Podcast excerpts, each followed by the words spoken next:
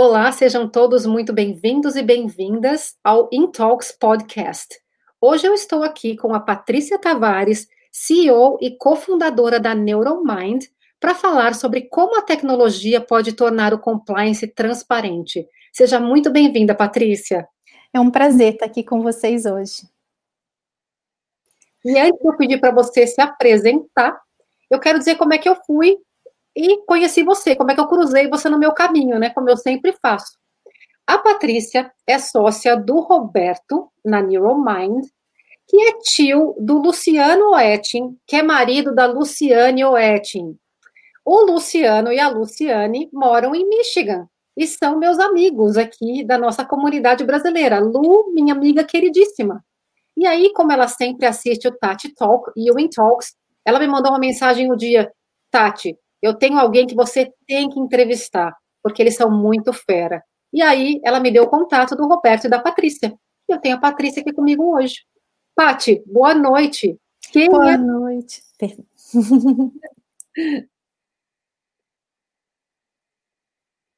Conta pra gente, quem é você? Muito obrigada pela oportunidade, Tati. É um prazer estar com você e todos os ouvintes do In Talks nessa live. É, bom, sendo bem, tentando ser bem objetiva, é, eu sou uma pessoa também que tem algumas coisas em comum com você. Eu sou muito curiosa, e por isso sempre procurei usar essa curiosidade ao meu favor para aprender e para complementar a minha formação pessoal e profissional. Então, é, eu sou engenheira, é, mas tenho MBA, tenho especialização em negociação, em empreendedorismo, é, em inovação. Então, eu sou uma pessoa muito curiosa. Então, sempre me formei como sou uma engenheira de produção, mas a produção é ela é bem adaptável. Você tem engenheiro de produção trabalhando em banco, em outras coisas. E eu tive uma experiência muito rica é, em indústria, em vários segmentos. É, e ao longo do tempo eu me expus a vários conhecimentos, então eu tenho uma formação bem abrangente. E até que combinou no, num desejo muito grande que era de ser empreendedora, né, empresária, empreendedora na área de tecnologia que é uma área que no Brasil aqui ainda tem poucas mulheres, né, liderando empresas de tecnologia, mas estamos chegando lá, estamos crescendo. Então, acho que eu me defino como uma pessoa curiosa, focada em resolver problemas e que é, tem grande capacidade de risco e não tem medo. Oh, caramba, isso é a fórmula, né? Essa é a tremenda da fórmula, Pati. Você está falando que você sempre teve desejo, né, de empreender, ainda mais na área da tecnologia. Como foi que você se deparou trabalhando com inteligência artificial? Como é que foi que isso aconteceu? Você escolheu isso?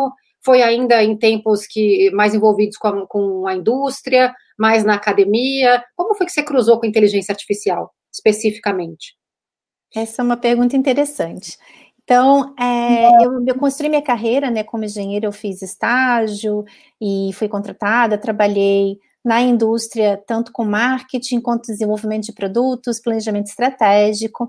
E aí eu fui, na minha trajetória profissional, assumir um desafio bem bacana, que a parte de inovação e parcerias entre é, instituições de pesquisa e empresa estava começando a tomar corpo no Brasil é, por volta de 2004, né? Nos Estados Unidos isso começou bem antes, na década de 80, mas aqui no Brasil foi mais tardio.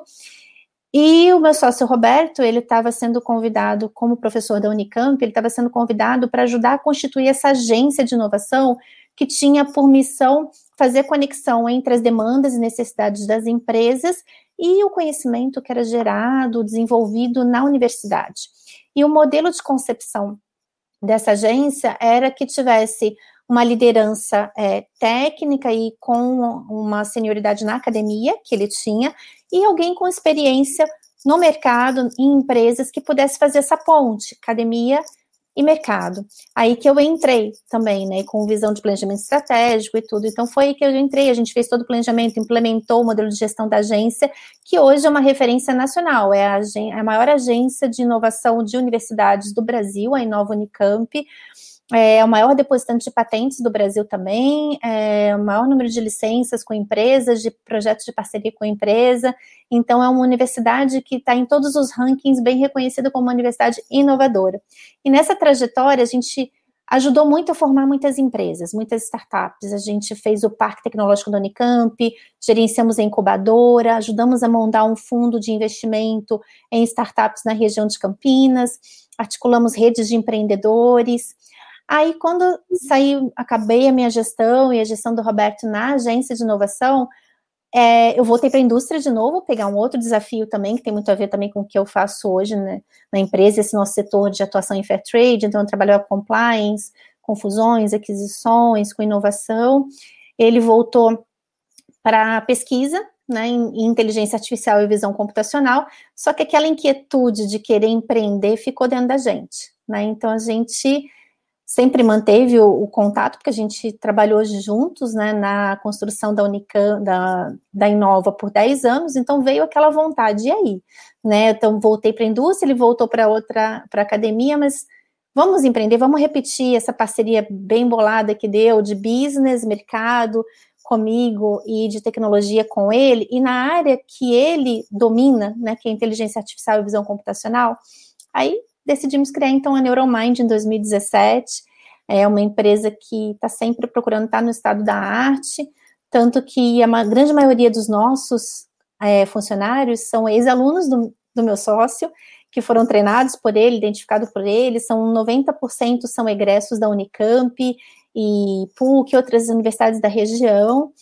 E ele continua mesmo, ele tem uma curiosidade também enorme, então ele além de estar ser o CTO da empresa, ele ainda dá uma, mesmo aposentado da Unicamp, ele dá uma disciplina na pós-graduação de inteligência artificial, porque isso ajuda a gente a sempre manter na fronteira da tecnologia e a identificarmos talentos também.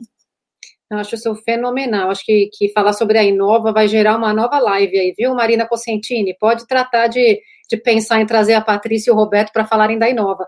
Eu, eu acho fantástico vocês é, continuarem bebendo na fonte, né? Porque quando a gente fala de inteligência artificial, a gente não está falando de uma coisa que ela é definitiva e ela é simplesmente uma coisa que vai parar, ela é uma constante, né? E é, vocês são especialista, especialistas nisso.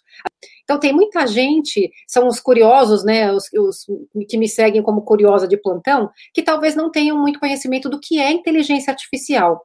Então, você pode trocar em miúdos o que é inteligência artificial, para todo mundo saber, inclusive eu. Eu vou tentar é, botar numa linguagem simples, tá, pessoal? Assim, inteligência artificial, se a gente pensar, não é, é um conceito novo, ela vem desde, né, desde a década de 50, o surgimento dos computadores e tudo, mas o que, que ela visa? Visa você ter máquinas, algoritmos, programas que simulem a performance humana em tarefas, especialmente aquelas tarefas mais repetitivas, tá? Então, é, é basicamente é isso, é como você ter máquinas que são capazes de fazer tarefas que antes eram só feitas pelos humanos. E aí isso envolve várias técnicas que vão desde o que a gente conhece um universo enorme, o mais recente, que é o machine learning.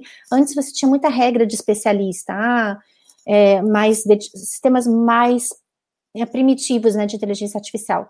Hoje você tem toda a rede que surgiu com o machine, machine learning, learning, e o deep learning, que com isso abriu outras possibilidades de automação, como por exemplo, a gente vê o carro autônomo, a gente vê as próprias tecnologias do Facebook, do Google de reconhecimento de imagens, né, que hoje já são tão comuns, mas quando começou você conseguir ser identificado numa foto, isso é inteligência artificial.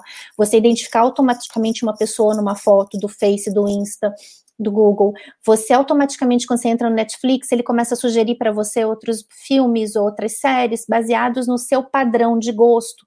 Então, ele aprende o que você gosta e sugere outras coisas no mesmo estilo. Isso é inteligência artificial. Um atendimento automático daqueles bots hoje que tem nomes, né? A própria Siri, né? Entre outros, são todos algoritmos de inteligência artificial que visam é, a máquina simular o nosso desempenho, né? E isso, assim, ainda em muitas coisas do ser humano. E o que, que é o bacana disso? Ah, a máquina vai substituir o ser humano? Não, não. Ao contrário, a máquina vai deixar o ser humano fazer mais atividades complexas e criativas que, que dependam de análises complexas, tomada de decisão. Então, a máquina, a ideia é liberar o ser humano daquela tarefa repetitiva, que não aproveita todo o potencial humano e deixar o ser humano fazer o que ele vai fazer de, melhor, ser criativo, é, juntar os dados, tomar decisões muito melhores embasadas e ter mais tempo para fazer, para criar coisas, gerar coisas novas, né? Que o ser humano é muito capaz disso. Então, é, essa é mais ou menos bem resumido, é isso que está por trás da inteligência artificial.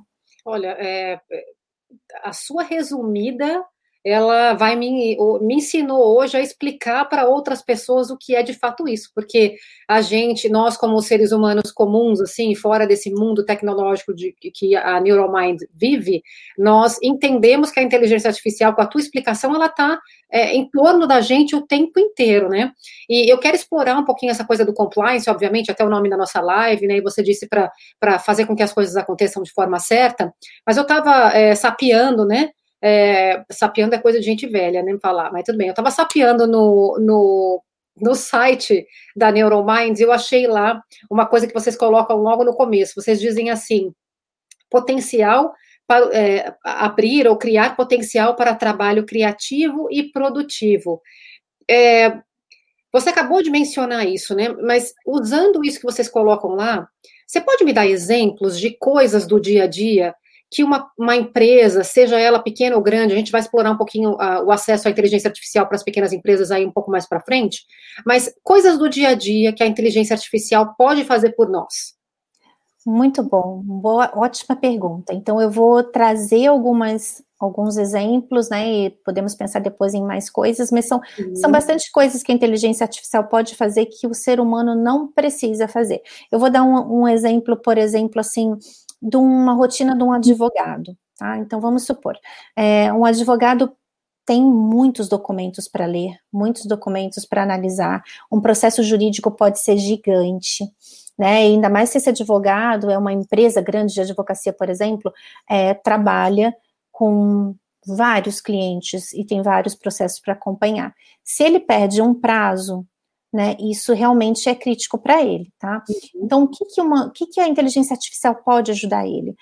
Um advogado aqui no Brasil, que é o terceiro maior mercado de direito, ele tem que monitorar no diário oficial, e pasme, o Brasil tem mais de 100 diferentes tipos de diários oficiais, que são onde acontecem as publicações do que aconteceu com o processo jurídico. Tá? Então, o processo jurídico vai ter, sei lá, você citou uma parte, é, você pede resposta de uma parte, e aí você tem um prazo. Então, você imagina um escritório, e a gente tem um escritório cliente nosso que tem isso, que tenha 5 mil processos que ele tem que acompanhar. Você imagina ele ter um, um profissional que tem que entrar todos os dias no mais de 100 diários oficiais do Brasil, e cada diário pode ter cerca de 8 mil publicações, e ele analisar tudo e ver e buscar os processos que ele está monitorando e ter certeza que não tem nenhum prazo, que tem algum andamento que ele tem que prestar atenção ou outros andamentos que são burocráticos. Uhum.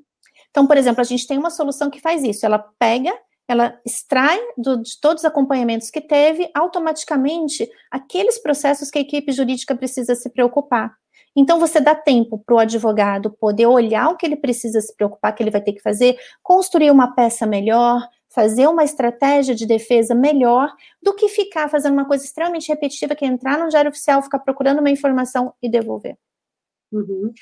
Outra ideia, por exemplo, também, né? Você precisa olhar vários contratos é, e você precisa extrair uma informação daquele contrato, sei lá, um RG, um CPF de uma pessoa, para botar em algum sistema seu interno da empresa ou para fazer uma nova proposta, fazer um cadastro, por exemplo. Isso a inteligência artificial pode fazer para você. Ela pega o contrato, extrai o nome da Patrícia, o CPF, o RG, o endereço dela e já joga para uma ficha, ou já joga para um outro documento que você precise sumarizar. Então, são alguns exemplos. É, eu estou fazendo um relatório de prestação de contas, de despesa, por exemplo. Então, eu tenho que pegar é, todas as despesas que eu fiz naquele mês, a descrição delas, a categoria, para fazer meu relatório e ter o meu reembolso. A inteligência artificial consegue fazer isso para você automaticamente né, lendo seus comprovantes e trazendo essas despesas. Então, isso são tipos de coisas que não agregam tanto valor, que é uma coisa extremamente operacional, burocrática, que eu vai liberar mais tempo, em vez da Patrícia gastar com aquele relatório de despesa, para a Patrícia poder analisar um, um relatório que ela tem que dar um parecer para o meu líder, ou para o meu par, ou para o meu cliente. Então, eu tenho mais tempo para atender meu cliente, eu tenho mais tempo para pensar em coisas novas, para aprender novos conceitos, porque eu perco menos tempo com coisas repetitivas. Patrícia, me ocorreu uma coisa aqui agora que, de novo, empurrou a minha pergunta que eu tinha para você sobre pequenas empresas um pouquinho mais para frente. Mas me ocorreu uh, você contando para a gente toda essa questão de que, pelo que eu entendi, a inteligência artificial ela é customizada para o teu cliente, obviamente, porque ele diz para você, ah, eu quero extrair o RG, eu quero extrair o CPF, ou eu quero que o advogado tenha acesso a XYZ é, processos primeiro. É, quando a gente pensa nisso, a gente pensa em, em ter a inteligência artificial dentro das nossas empresas para liberar os nossos profissionais para fazer o que é mais criativo, que exige né, um pouco mais da cachola, ao invés de um trabalho mais manual. Você acredita que, e aí é uma opinião pessoal, você acredita que os líderes vão ter que é, ter uma nova visão do desenvolvimento dos seus colaboradores? Porque você não vai ter mais tanto colaborador que vai ficar sentado lá apertando o botão né? O líder vai ter que ter muito mais a disponibilidade de desenvolver os talentos. E, e, e, é uma pergunta que não tem absolutamente nada a ver, mas eu sinto que a gente tem que falar sobre isso, porque existe o efeito colateral da coisa boa, que a inteligência artificial é. O que eu faço com aquele colaborador que eu não olhava para ele, ele só ficava lá apertando o botão, e agora ele não tem mais botão para apertar? Não, totalmente, perfeito, ótima pergunta. É, com certeza, eu acho que tanto a questão da inteligência artificial, como a gente está vendo hoje, né, com a transformação digital em si como um todo também, tudo isso que a gente está vivendo agora com a pandemia, que você está vendo que todas as áreas de RH, as lideranças estão tendo que aprender uma nova forma de se relacionar com seus colaboradores, de mantê-los motivados, de estimulá-los, de acompanhar o desempenho deles de uma maneira remota, é, com a inteligência artificial, eles vão passar a ter outros desafios para dar para seus colaboradores, que eu acho que são desafios que podem ser até muito mais significativos. Então, em vez de você exigir uma eficiência operacional de ai, quantos é, documentos que eu tenho que ler para poder cadastrar agora num sistema para abrir uma nova conta para o meu cliente, por exemplo, não, eu vou ajudar esse meu profissional a aprender um pouquinho sobre outros pontos interessantes. Olha, você pode aprender outras habilidades ou outros sistemas que vai permitir você fazer um atendimento melhor para o cliente, antecipar demandas, antecipar necessidades, fazer follow-up. Ou seja, você concentrar naquilo que a máquina não tem como fazer por você. Então, eu acho que isso é fantástico, além da identificação de fraudes também, né, Tati? Eu acho que, assim, os sistemas previnem coisas que podem causar danos também para o ser humano, como também ajudar na saúde. Então, é, de novo, voltando para a tua pergunta, sim, é, eu acho que tanto esse momento de transformação digital quanto a inteligência artificial vão demandar novas habilidades nas áreas de recursos humanos e da liderança, né? Vai ficar realmente você tem que é, valorizar ainda mais a capacidade humana naquilo que a gente é bom. E a gente é bom naquilo que você pontuou mesmo, na criatividade, em produzir na, na tecnologia de conhecimento mesmo. Nós somos trabalhadores do conhecimento cada vez mais nessa era. Então, tudo que a gente puder aperfeiçoar da nossa, na nossa bagagem, né, na nossa capacitação, que agregue valor e que não seja fazer mais rápido uma coisa que é rotineira, eu acho que vai ser cada vez mais demandado e valorizado. Então, acho que você libera tempo para as pessoas aprenderem coisas mais desafiadoras. Né? E é assim que a gente cresce, é assim que a gente fica motivado e faz um trabalho diferente, assim que as grandes descobertas surgem no mundo, quando o ser humano se empenha a, su a superar desafios. Né? Eu acho que é bem isso, mas eu queria também te dar um exemplo, não sei se você também ia tocar nisso, mas outro exemplo também você me trouxe que eu lembrei, que tem a ver com tecnologias nossas também que a gente faz. Um bom exemplo é saúde, por exemplo. A inteligência artificial ela é muito transversal, então ela pode ajudar é, empresas de diversos setores, desde empresas financeiras, setor financeiro, desde a indústria. É, tem vários outros exemplos que a inteligência artificial está ajudando a gerar mais valor também dentro da indústria, é, sem ser aqueles robozinhos na área de produção, mas em trazendo predições, que ajudam também a você tomar uma decisão melhor né, em relação a vários pontos da sua cadeia de valor. Quanto na saúde, na saúde, por exemplo, hoje com a Covid, a gente viu que foi uma, é uma pandemia que está acontecendo e tem fases, e, os do, e a equipe médica, ela tem um grande volume de casos para atender, eles não podem perder tempo, porque o tempo é crítico, pode perder uma vida humana, e tem muitos aqui, por exemplo, no Brasil e outros países da América Latina, e até também países de, que a gente chama, né, do, do hemisfério norte, Europa, Estados Unidos, mais desenvolvidos, todos eles, é, é difícil, assim, para você treinar um, um médico para olhar um laudo de uma imagem, uma tomografia, para ver qual que é a chance daquela daquele, daquele paciente estar tá com Covid pela imagem e de, de quanto a doença já progrediu naquele paciente para fazer um acompanhamento do como está afetado o pulmão dele, exige um treinamento, porque é uma coisa nova, né? Os médicos não estavam treinados. A gente teve esse ano para se adaptar, a partir, no Brasil, mais significativamente a partir de março. Então, por exemplo, a gente trabalhou no desenvolvimento de uma solução usando justamente a nossa plataforma proprietária de análise de imagens, que ela, a partir de uma imagem de um raio-x, ela consegue dizer com 97% de precisão se aquela pessoa tem Covid ou não. E isso em segundos. Então, é mais rápido que o teste de PCR, e tão preciso quanto ele. É mais rápido que o teste rápido, que demora um dia e tem uma precisão até menor. E no caso da tomografia, a gente consegue, vendo aquela imagem, também dizer se tem Covid ou não, confirmar, e dizer o quanto as lesões devido à Covid já tomaram conta do pulmão. Então, esse, eu estou substituindo o médico de forma alguma. O médico tem que dar o diagnóstico final, ele vai ter que medicar esse paciente, acompanhar ele, tratar ele, só que eu estou dando mais é, um subsídio a mais para o diagnóstico dele, de modo que ele já consiga fazer o diagnóstico mais rápido e cuidar do paciente mais rápido, que é uma coisa que só ele pode fazer. A máquina não vai cuidar do paciente por ele. Então, só para dar um exemplo de como a inteligência artificial pode aliviar essa carga, já dando uma recomendação, ó, tem que você tem esse paciente tem Covid e está progredindo, ele está com 30% do pulmão dele ocupado com lesões devido à Covid. E aí ele vai analisar já com essa predição na cabeça dele. Então ele vai gastar muito menos tempo. Sem dúvida, isso é, Paty, é brilhante, para não dizer assim, é, ter outra palavra para substituir. É brilhante. E eu gosto muito que você frisa, todas as vezes que você menciona inteligência artificial, que sempre foi um medo, assim, das pessoas, né, como você falou no início, ah, os robôs vão substituir o homem, não. Os robôs não sentem, os robôs não pensam, eles apenas transferem o conhecimento que a gente colocou lá para que as coisas aconteçam de forma mais rápida, e você, com, com um exemplo do diagnóstico do Covid, não podia ter dado alguma coisa mais tangível para nós que estamos acompanhando aqui é, a tua entrevista. Isso é extremamente tangível, uma questão de tempo, né? Não existe tempo a perder, então a inteligência artificial vai entrar aí para fazer a coisa mais rápida e para deixar o médico fazer aquilo que ele tem que fazer, que é de fato cuidar de gente. Né?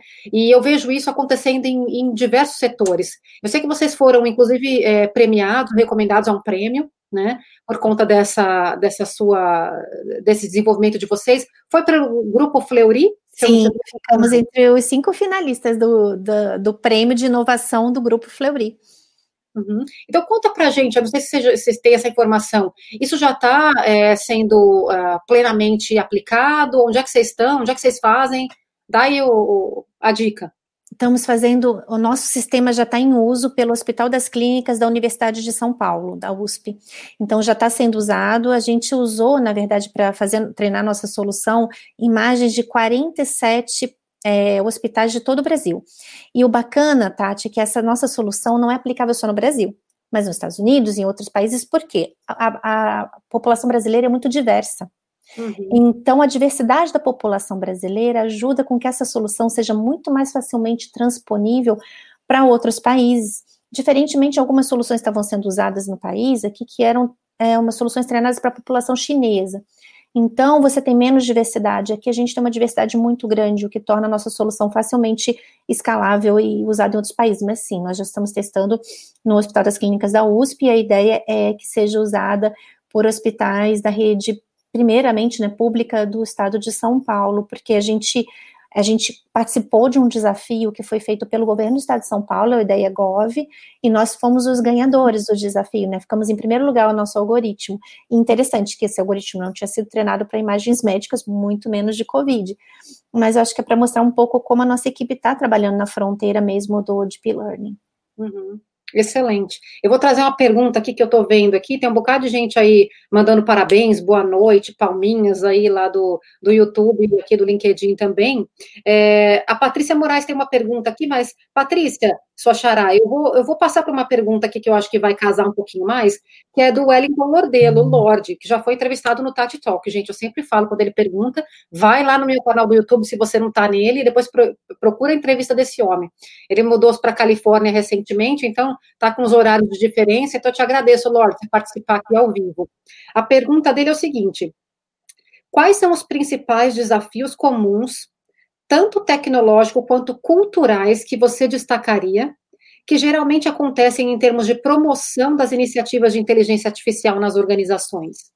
Desafios culturais e tecnológicos, muito boa pergunta, né? A gente, é, esse preconceito que eu procuro sempre mostrar muito, que a máquina não substitui o homem, é realmente uma das barreiras é, não sei se culturais só, mas também sociais, né? Individu que a gente pensa, puxa, vai ser um problema social inteligência artificial, porque a gente vai substituir totalmente o trabalho humano e como que vai ser. Essa é uma barreira. Outra barreira também é a desconfiança. Tem setores que são mais conservadores do que outros, principalmente os setores altamente regulados, o setor jurídico, que tradicionalmente é um setor mais conservador às mudanças, até né, pela própria natureza do, da legislação.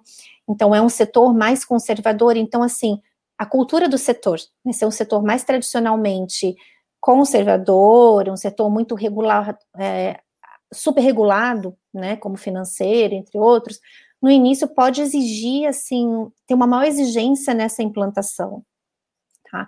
Mas o interessante é que, assim, tanto por pressão de produtividade, quanto da própria pressão, né, de, de, de você está é, conseguindo dar uma resposta mais rápida para a sociedade em diversos pontos, também o setor jurídico tem sido pressionado também a adotar a, tecnologias baseadas em inteligência artificial, lógico, no que pode ser adotado e sempre tendo a supervisão humana. Então, eu acho que, assim, barreiras mesmo culturais, né, são essas. Tecnológicas, o que que a gente pode, é, as empresas, a maioria das empresas não tem, não vou dizer a maioria, mas muitas empresas não têm os seus dados é, bem tratados, né? Então ela não, talvez não tenha se preocupado em é, organizar os seus dados direito. E a inteligência artificial precisa de dados. Né, por exemplo, para fazer a solução da Covid, a gente trabalhou com várias imagens que, que vieram, né, e, enfim, às vezes você não tem os seus dados históricos, então isso para um caso de predição, é, ele dificulta, então eu acho que essa é uma barreira, né, tecnológica para muitas organizações, para você implementar um sistema mais eficaz, é, são necessários dados, né, que a gente chama às vezes dados anotados, que digam, por exemplo, vamos supor, no caso da COVID, né, que digam se uma imagem prévia tinha COVID ou não tinha COVID. Isso a gente usa para ensinar a máquina, como a Tati comentou. A máquina vai aprender o que a gente ensinar para ela. Então, aí, a partir daquele primeiro aprendizado, ela vai se aperfeiçoando com o uso e com o volume cada vez mais e com é, esse retreinamento que a gente também pode fazer ao longo do tempo. Então, ela vai ficando mais precisa.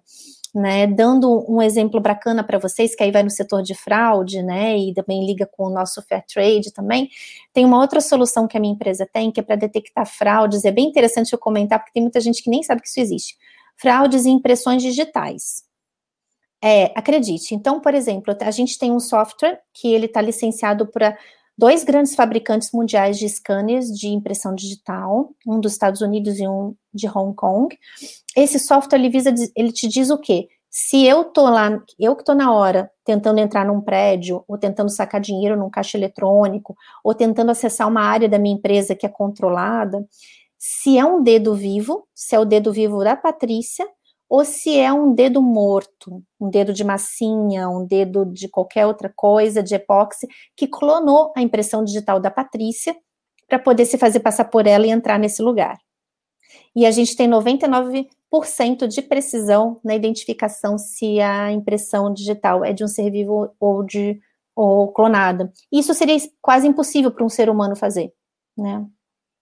Sem dúvida. Nossa, eu quero voltar nessa coisa aí da, da fraude, porque é super importante. Antes disso, eu quero uh, trazer uma pergunta da Patrícia Moraes, que está aqui. Gente, é, mandem perguntas, mandem comentários, é muito importante saber o que, que vocês estão é, entendendo e aprendendo e, e, contribuindo aqui nesse nosso bate-papo tão relevante. Antes de fazer a pergunta da Patrícia, é, Pati, deixa eu te perguntar uma coisa. Você disse que muitas empresas não, não têm dados para que vocês consigam implementar uma solução.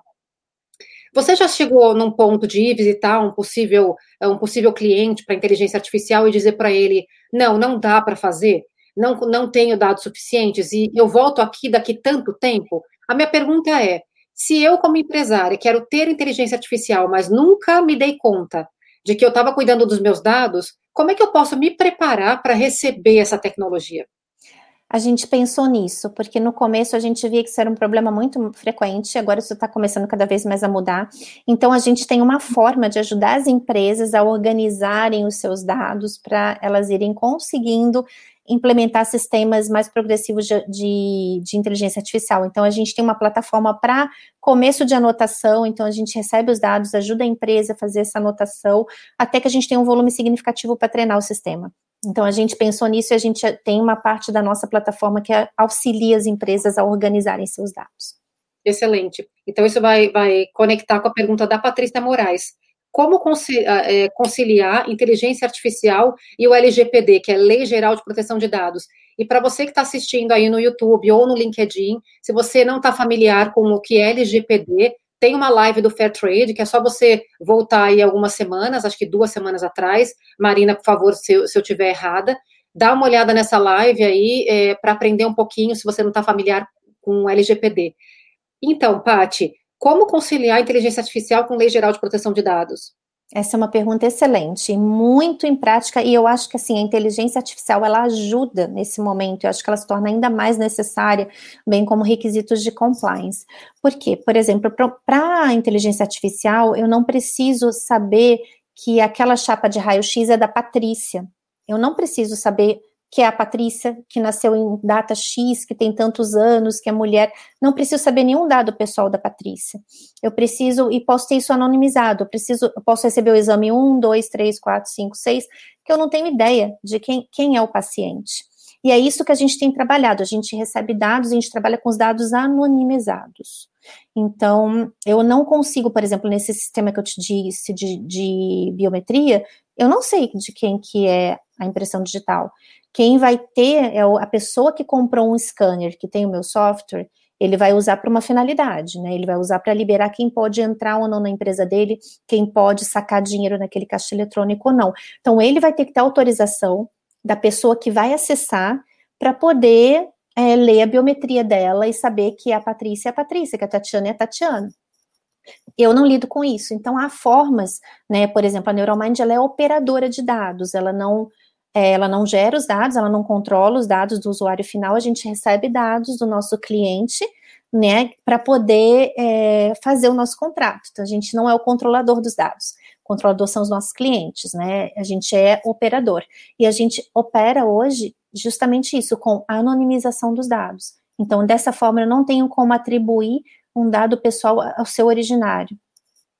Excelente. E Patrícia Moraes, obrigada aí pela, pela pergunta, porque realmente faz todo sentido, já que a gente está aí com a Lei Geral de Proteção de Dados aí no Brasil, bastante, né, é, sendo discutida e muitas, muitas empresas ainda se adaptando. Então, não tenham medo quando vocês forem falar com uma empresa como a Neurominds, eles vão saber como processar de acordo com o que você demanda. De novo, né, o ser humano que vai dizer para o robô, para o computador o que fazer.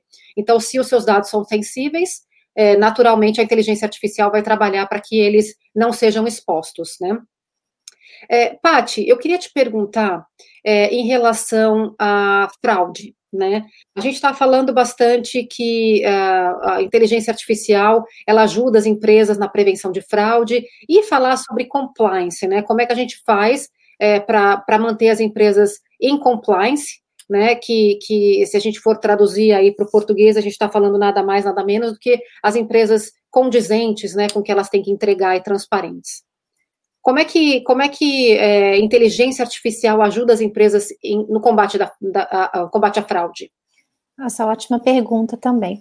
Então, a, toda a rotina de procurement, né, até numa em empresas, vai variar no porte, né, mas principalmente empresas médias, grandes, é complexa, né? Tem empresas que eu já tive em painéis que empresas falam: nossa, o meu processo de homologação de novo fornecedor ou novo de, prestador de serviço demora um mês. Isso é absurdo. Muitas vezes eu posso perder um grande negócio, ou até na validação de um cliente, na concessão de crédito para uma pessoa, numa instituição financeira. Então, por quê? Porque as instituições são muito controladas e que têm aspectos se preocupam em atender os requisitos legais ou os requisitos de governança corporativa, né, que são os requisitos exigidos pelos seus sócios, pelos seus gestores, que são auditados periodicamente.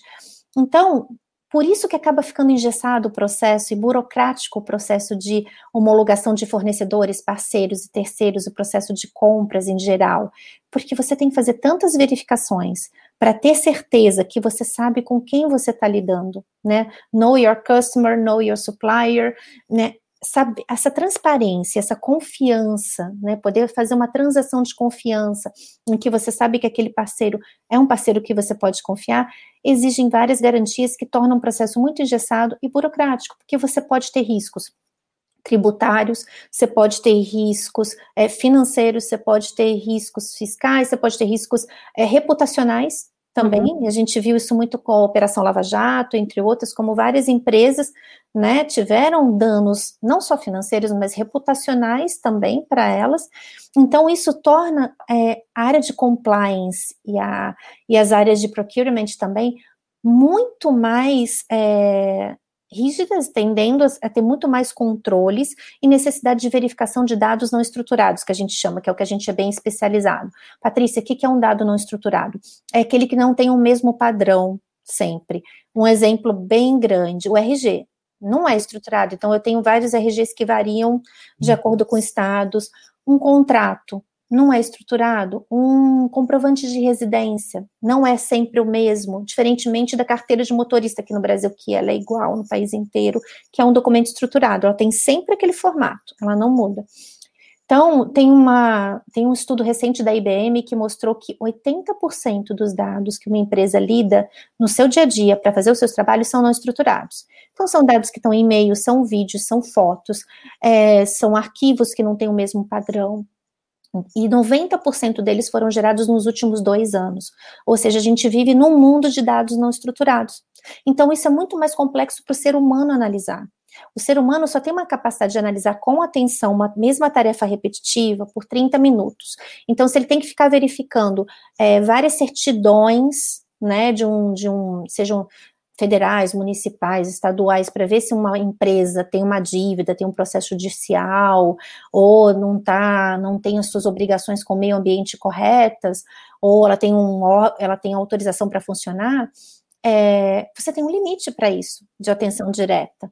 Né? Então, assim, se você conseguir contar com a tecnologia para te ajudar nessa massa enorme de certidões que você tem que analisar para ver se uma empresa está com está de acordo com as regras legais e com as regras de governança da sua empresa, você pode fazer o seu trabalho muito mais rápido e com mais segurança. Né? Então, o ser humano fica naquele que vai verificar aquele conjunto de informações e analisar qual que é o risco envolvido nessa contratação, alto, médio ou baixo, de acordo com as regras da minha empresa.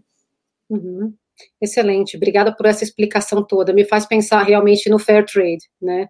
Quando a gente está falando de análise de dados e de, de, pessoas lá por, como você acabou de, de, dividir com a gente, 30 minutos de atenção concentrada e depois o erro humano ele aumenta, né? E quando a gente está falando de erro humano, a gente está falando não, não que uh, uma empresa ela tem a intenção de ser injusta ou de não estar tá em compliance ou de não, não ser fair com seus clientes, mas lá na ponta, no consumidor final, quando a gente está falando de relação entre pessoas, né? Porque no fim das contas sempre uma relação entre pessoas.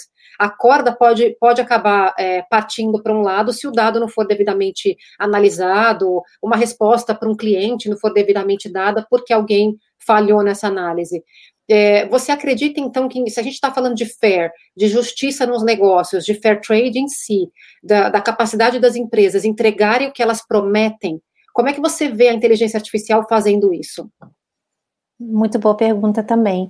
E, e, você sabe que isso é muito mais frequente do que a gente imagina, né? É, teve uma pesquisa da McKinsey, publicada no passado, que falou que fez com, uma entrevista com várias empresas, e principalmente as Fortune 500, e elas perdem 5% do seu faturamento anual bruto com fraude. Seja essa fraude por um erro numa qualificação do fornecedor. Tem fornecedores, por exemplo, que às vezes, de novo, né, não estamos dizendo que são mal intencionados, tem casos que não são. Às vezes você não sabia que estava com um protesto, você acaba descobrindo no processo de tirar suas certidões. Tem vários casos que não são mesmo, mas você. E aí isso já é até bom que você consegue consertar a sua operação e ficar tudo bem regular. Mas há casos em que realmente uma empresa estava com problema de falência, de repente ela vai, para conseguir participar de um, de um processo seletivo de fornecedor, ela vai criar uma outra empresa.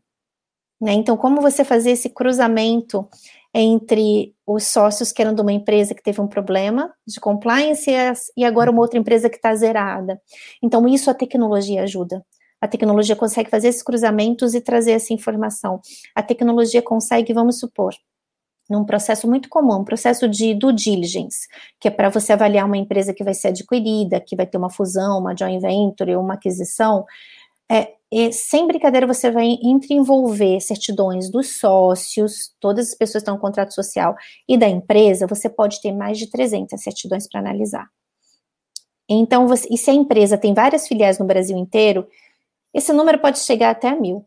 Então, e, e, muito mais, brincando, né? Porque aí você tem que olhar também de todos os responsáveis legais, que podem ter uma procuração para assinar em nome da empresa, enfim, o negócio vai longe. Então, se você tem um sistema de inteligência artificial que consegue olhar essas mil certidões e te dizer, porque o que, que te interessa? É o positivo, não é o negativo. Se a, se a pessoa está ok, a certidão é negativa, é que ela não tem um débito, não tem um processo judicial contra ela, ela não deixou de recolher o INSS ou o FGTS do funcionário dela, ela está ok com os requisitos legais e, e corporativos. Agora, se quer saber o positivo. Então, assim, você pega aquelas mil e fala: olha, analisa essas cinco que tem um positivo. Inteligência artificial já ajudou a ganhar um monte. Né? A pessoa ia perder dias analisando aquilo com atenção, porque tem toda essa pausa que ela tem que fazer, porque não consegue. Minimiza os erros.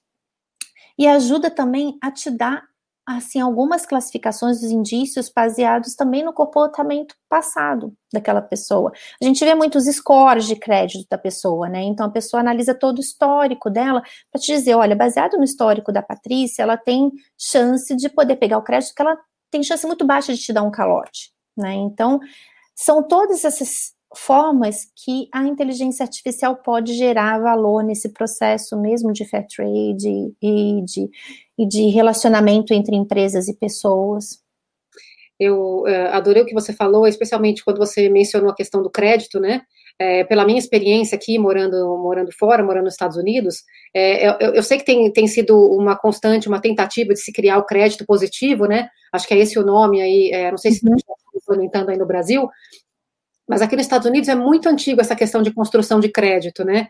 Então, é, quando eu penso que você chega ou que você inicia o seu crédito, sei lá, você é, era um estudante aqui nos Estados Unidos, filho de, de quem mora aqui, aí você começou a trabalhar, ganhar renda, é, pegou seu primeiro cartão de crédito, começa a construir seu crédito, é, e aí você vai ganhando benefícios baseado no, nos dados que você vai alimentando para aquela reguladora do crédito, né? Ah, eu, eu, minha quantidade de vezes que eu não paguei atrasado, qual é o volume do meu cartão de crédito que eu uso, quanto de crédito que eu deixo liberado, como é que eu uso o meu crédito. Então, eu estou usando esse exemplo por quê? Porque eu vejo o FAIR da inteligência artificial muito clara nesse exemplo porque é justo para um consumidor ter, pagar menos uhum. juros porque ele é um bom pagador, mas também é justo para uma empresa dizer não para aquele consumidor porque ele não é um bom pagador.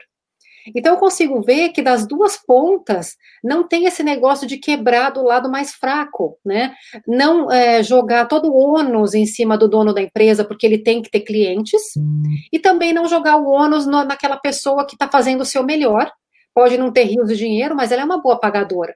Eu consigo ver o benefício da inteligência artificial quando a gente fala de crédito, porque eu vejo que não a corda não quebra para lado nenhum. Nem aquele é, fornecedor, lojista, empresário que tem que vender a qualquer custo para um mal pagador, e nem o fato daquele pagador que está fazendo tudo direitinho, mas talvez não tenha toda aquela grana e tudo mais, não poder comprar o que ele quer.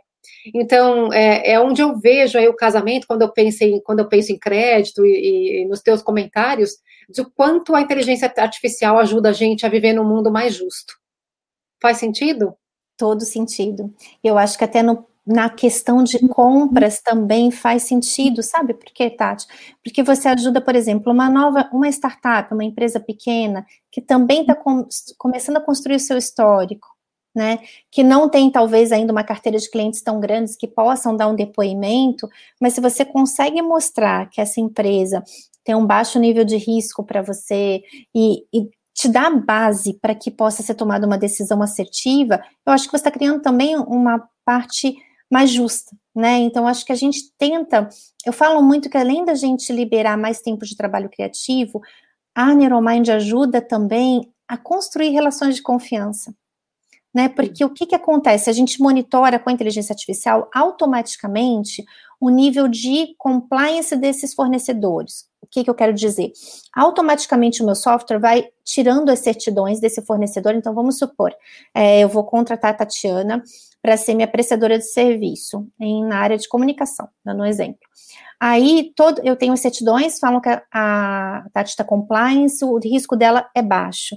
Mas aí alguém pode ficar inseguro, puxa, mas olha, a Tati tem um histórico ainda pequeno, eu vou contratar ela, e se ela deixar de estar compliance, se isso, se isso mudar, né? Se ela de repente quebrar a empresa dela daqui a dois meses, e a gente dá essa tranquilidade, porque a gente monitora em real time o nível de risco do fornecedor. Então a gente está buscando diariamente né, com os robôs e com a inteligência artificial e usando os algoritmos preditivos para dizer que a Tati continua naquele mesmo nível de risco. Ou a gente manda um alerta para a empresa avisando: olha, o nível de risco da Tati mudou. Dá uma analisada, é, pessoal de, de procurement, se vocês querem continuar negociando com a Tati ou se vocês têm que mudar o contrato, colocar algumas amarras diferentes para poderem estarem mais seguros. Excelente, excelente, muito obrigada. Isso me faz pensar nos pequenos empresários, e seria minha próxima pergunta para você, mas ó, a Luciane Oetting mandou uma pergunta que tem a ver com isso, então eu vou trazer aqui a pergunta dela. Pati, para os pequenos empresários, tem softwares de inteligência artificiais acessíveis em custo ou free para analisar o comportamento dos seus clientes? Ótima pergunta. Olha, a gente faz isso justamente para nossa plataforma ser acessível não só para grandes empresas, mas para empresas pequenas, porque a gente costuma, pelo menos a gente costuma cobrar como software service. Então, assim, você vai pagar pelo volume que você usa. Então, ou por CNPJ monitorado, né, ou por volume de consultas que você precisa fazer. Então, se você é uma empresa pequena que tem poucas empresas para monitorar ou poucas consultas que você precisa fazer, você vai pagar bem menos. Né? Aí, lógico também que não é proporcional ao volume, porque chega num ponto, se uma empresa tem um volume grande mensalmente, a gente também pode fazer um valor fechado para ela que justifique ela continuar com a gente, não seja proibitivo, mas que também seja maior do que uma pessoa que está monitorando talvez 10 empresas, né? Então, uhum. a gente faz isso mesmo por volume e por faixas de volume também. Se você tem uma previsão do quanto você vai estar tá usando ao longo do ano, você pode ter reduções nesse valor também. Obrigada pela resposta, me deixa muito feliz saber disso, porque já que a gente está no Intalks Fair Trade, né, a gente está falando sobre ser justo e ter, é, dar acesso para as pequenas empresas a inteligência artificial também, né? Porque a gente está falando de um pequeno empresário, ele tem um custo muito alto para manter um funcionário. Então, se ele puder usar aquele colaborador, aquela pessoa, para atividades criativas, estratégicas e usando a cachola, ele consegue contratar muito mais gente, porque ele vai produzir muito melhor, vai produzir de forma muito mais sustentável. Então, gostei de saber disso. A gente já viu que tem um monte de benefício de inteligência artificial, né? Um monte. A gente não, não, não dá para elencar aqui em uma live só. Então, por que, segundo uma pesquisa da KPMG, o Brasil ainda investe tão pouco nisso? Que boa pergunta também. Vocês estão. As perguntas são maravilhosas, estou adorando. E eu vou te dar dados que ele investe pouco mesmo, viu, Tati? Eu gosto de trazer dados para a gente ver que isso é uma coisa real mesmo. Então, por exemplo, a gente tem uma pesquisa da KPMG, ela faz todo ano uma pesquisa da situação de compliance, do nível de compliance no Brasil. Então, a de 2019, o que, que ela mostrou? que as empresas estão gastando mais com compliance por tudo isso, por LGPD, pelas questões mesmo de corrupção que teve, para justamente se prevenirem evitarem esse problema. E tem uma projeção que as empresas vão gastar 50% mais até 2023. Há empresas, hoje 5% das empresas no Brasil gasta mais que 5 milhões de reais com compliance, garantia de compliance por ano. Porém, 63% das empresas brasileiras foram entrevistadas 240 empresas não tem ainda uma tecnologia de apoio à compliance. Então, elas têm um grande, é, assim, é um grande, pode ser um, uma grande oportunidade para elas melhorarem, como você mesmo falou, dependente do porte, os recursos humanos hoje fazem cada vez mais atividades, né? Então, as empresas têm que fazer mais com menos. Então, nisso, a inteligência artificial pode ser uma grande aliada para elas, né? Até para ser mais assertiva, porque o ser humano vai lá naquele ponto complexo mesmo, né? E 32% das empresas brasileiras, segundo o ano passado, não tinham um departamento de compliance, nem ainda. Então, por que, que o, Brasil ainda demorou a isso? Eu acho que tinha muito tabu, em vários pontos ainda existe também, né? Havia também essa visão de que a inteligência artificial é cara, ou é inacessível, ou não é para minha empresa, porque a minha empresa é pequena, então é, não vai ser interessante. Então, o que empresas como a Neuromind estão tentando fazer é mostrar que sim, a, inteligência artificial pode ser acessível para pequenas, médias e grandes empresas e startups. A inteligência artificial tem suas limitações, tá? Como toda, né? Então, tem, tem aspectos, tem aplicações que a gente vai conseguir ser mais preciso, tem outras que vai demorar um pouquinho ainda ter uma precisão. Então, a inteligência artificial não é uma panaceia, que é uma solução para tudo, longe disso, mas ela pode ajudar em muitas atividades. Então, eu acho que tem muito essa desconfiança, né, de não acreditar na inteligência artificial, até por casos que a gente sabe, né, que, como você bem colocou, se entra coisa boa, o algoritmo vai te dar um resultado bom. E teve casos que a gente sabe que até foram testados que, que não davam resultados, talvez não foram bem treinados, não deram resultados bons. Então, tem sempre essa desconfiança. Né? Como que eu vou deixar uma máquina tomar uma decisão por mim, fazer uma coisa do ser humano e um boicote, às vezes implícito, puxa, é, como que eu vou fazer? Que vou, vou substituir meu emprego, vão trocar meu emprego, então não vou recomendar a minha empresa fazer isso. Então, acho que é uma questão cultural. À medida que as pessoas começam a experimentar e ver, puxa, olha, eu estou sendo mais produtivo, eu estou rendendo mais, eu estou trazendo novas ideias para minha empresa de como gerar negócios, uhum. de como ser mais eficiente, isso reduz. Uhum muito menos erros. Espetacular. Pati, a gente está caminhando para o final. Vou pedir para você dar suas considerações finais, mas vocês aí no YouTube, no LinkedIn, não vão a lugar nenhum. Eu sei, eu também estou com fome. Marido, já vou descer para jantar. Espera aí, fiquem aqui até o minutinho final. Pati, eu quero que você é, dê para a gente as suas considerações finais e dê também o site da Neuromind para as pessoas entrarem e conhecerem, serem curiosas e tentarem entender um pouco mais sobre o que vocês fazem. Muito bacana. Bom, é, vou, falar, vou começar pelo site, que é o mais fácil, né? www.neuralmind.ai, AI de Artificial Intelligence. Então é bem facinho, tá? Então a gente tem também, a gente está no Instagram, a gente está no LinkedIn, também sempre neuralmind.ai tá? Estamos também no Twitter. A gente tem um blog dentro do nosso site para quem é curioso e quer aprender um pouco mais. A gente está sempre postando é, notícias assim, bem, numa linguagem bem acessível e curtas sobre inteligência artificial, principalmente aplicada para compliance, fair trade, o segmento jurídico, mas também em geral. Então a gente tem bastante coisa bacana lá. Quem tiver interesse, entra lá para conhecer mais sobre a gente. Então a gente está sempre postando conteúdo toda semana. E o que eu queria dizer para as pessoas mais é o seguinte: a gente tem que olhar, a gente, a Neuromind, assim como várias outras empresas no exterior e no Brasil, elas têm empresas muito sérias que veem a inteligência artificial de uma forma responsável, ou seja, o uso responsável da inteligência artificial para aumentar o potencial humano para um trabalho criativo, seguro, né? Porque o ser humano sozinho não tem como ter sempre toda a segurança de que aquela decisão que ele está tomando é segura. Então, quanto mais apoios e subsídios a gente tiver para o processo de tomada de decisão crítica de uma organização que a gente trabalha, ou a nossa própria organização, é melhor. Né? E criativo, porque a gente vai ter mais tempo para aprender coisas novas, propor coisas novas e para fazer o que só o ser humano faz, que é a interação humana esse contato que eu estou tendo com vocês, essa conversa aberta, dificilmente uma máquina vai poder substituir. A confiança de um médico estar tá do lado, segurando a mão do seu paciente, olhando na mão dele, dando esperança para ele ser curado, é só o ser humano que vai conseguir. Então, a gente entende também, assim como uma decisão judicial, sempre vai ter um juiz para tomar essa decisão. A gente precisa do ser humano fazendo as coisas que ninguém mais consegue fazer. E a inteligência artificial pode ajudar o seu negócio a ser mais competitivo, a ser mais seguro, a estar tá menos exposto, independente do porte dele. Né, a gente está aí para isso e tem muitas empresas, não só a Neuromind, várias outras que estão é, buscando gerar e estimular relações de confiança entre empresas, pessoas e até segurança na aquisição de bens. Paty, eu estou maravilhada. Vou agradecer de novo a Lu Oetin por ter colocado você no meu caminho, no caminho do Intalks. Eu adorei a conversa, muito honrada mesmo. Aprendi um montão com você. Espero que a gente se encontre outras vezes. É, quando vier para Michigan, venha me visitar. Vai ser um prazer ter você aqui.